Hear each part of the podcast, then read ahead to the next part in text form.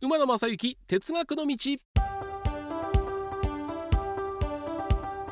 皆様新年明けましておめでとうございます。2023年も馬野正幸哲学の道どうぞよろしくお願いをいたします、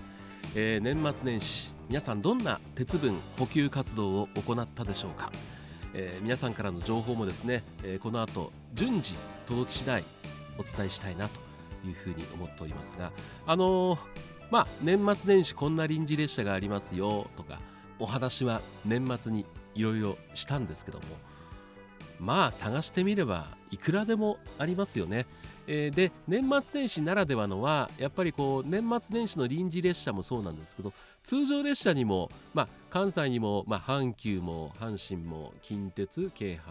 あの何回それぞれこう初詣の名所がありますんで鉄道会社によってはあのそういう初詣用のヘッドマークをつけて走る列車なんかもあったりします。これ全国各地にあるんですけどもそんな写真もですねちょっと皆さんから送っていただけたらいいかなというふうに思っております。さあ今年2023年我々鉄道ファンにとっては大きな出来事が待っております。2023年最初のテーマはこちらでいきます。早くも注目3月18日ダイヤ改正。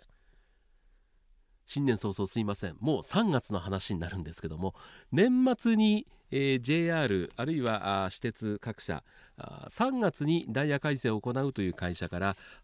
プレスリリースが出ておりますんで、えー、そのあたりをいくつかご紹介していけたらかなというふうに思います。まずあの年末の12月16日に JR 西日本から2023年3月18日土曜日ダイヤ改正についてと